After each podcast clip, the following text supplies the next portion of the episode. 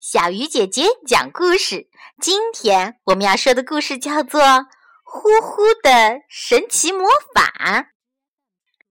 小象可喜欢玩球了，它用鼻子把球高高的顶着，到处跑。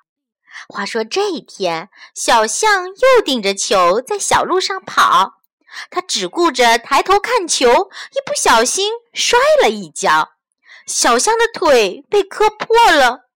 嗯，好疼呀！小象坐在地上哭了起来。小松鼠听到哭声，跑来问：“小象，小象，你怎么了？”小象说：“我的膝盖破了，好疼呀！”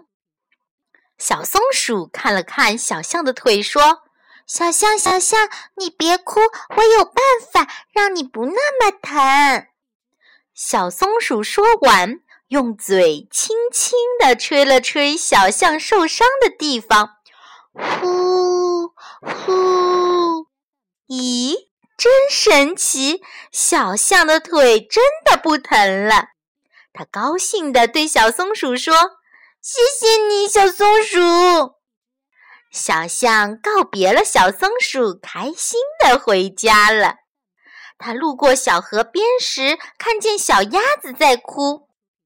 小象问：“小鸭，小鸭，你怎么了？”小鸭说：“我的翅膀摔伤了，好疼呀！”小象想到了小松鼠的方法，就对小鸭说：“小鸭，小鸭，你别哭，我来帮助你。”说完，小象用嘴轻轻地吹了吹小鸭受伤的地方。呼呼！哇，太神奇了！小鸭的翅膀真的不疼了。后来呀，小象用这个方法帮助了许多小动物，大家也都学会了呼呼的神奇魔法呢。亲爱的小朋友。你也可以试试呼呼的神奇魔法哟！